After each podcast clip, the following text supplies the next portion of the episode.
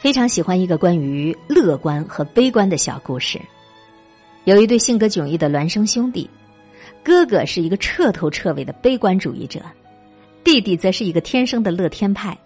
在他们八岁那年的圣诞节前夕，父亲希望改变他们极端的性格，就为他们准备了不同的礼物。给哥哥的是一辆崭新的自行车，给弟弟则是满满的一盒马粪。拆礼物的时候到了，所有人都等着他们的反应。哥哥先拆开了盒子，看到礼物竟然哭起来了。啊！你们都知道我不会骑自行车，外面还下着这么大的雪。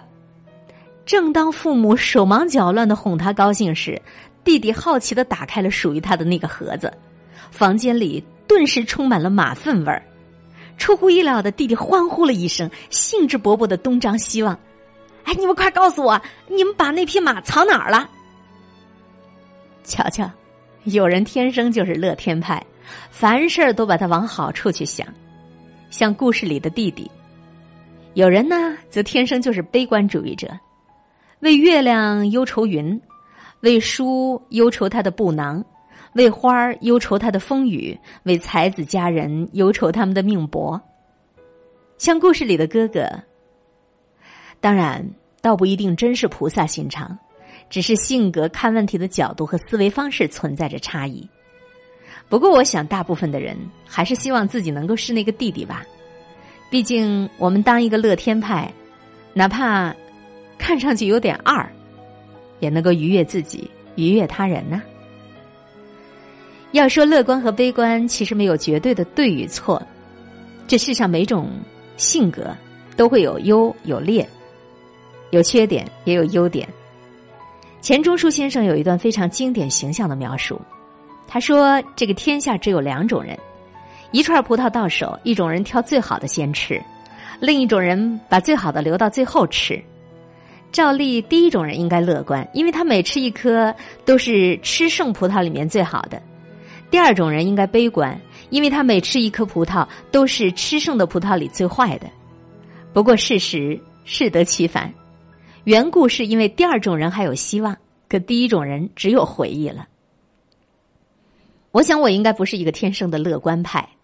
作为一个文学青年，年少的时候也喜欢林黛玉，为赋新词强说愁，也曾经忧虑自己的前途，就是谁的青春不迷茫这种状态。不过我吃葡萄的时候总是先挑最好的吃，那又算是乐观者了。我常常这样安慰我自己。即便是这样啊，因为性格使然，也难免会常常庸人自扰。前一段时间呢，遇到了一件非常不开心的事，内心很烦躁，五味杂陈。我马上就意识到了问题出在哪里了，然后我就做了一件事情，我建了一个微信群，命名为。每天寻找一件开心的事，发朋友圈，然后有几十个人加入了。这个群的规则就是每天在二十四点之前至少发一条快乐的事儿跟群友来分享。每天寻找一件开心的事，这样的一个做法，是我多年前偶然看到一篇文章得到的启示。说日本的一位学者为了让自己成为一个快乐的人，决定每天都寻找一件令自己快乐的事儿。刚开始的时候呢，他觉得非常困难。后来情况有所改善了，比如他记载，今天早上搭电车的时候，幸运的坐在了一个靠窗的位子，看着窗外飞逝而过的美丽风景，觉得相当的开心。你看，当快乐落实到了比较容易实现的层次的时候，生活是不是一下子就丰富起来了呀？换一句话说，快乐是一件无处不在的事情，你要有一双。善于发现快乐的眼睛，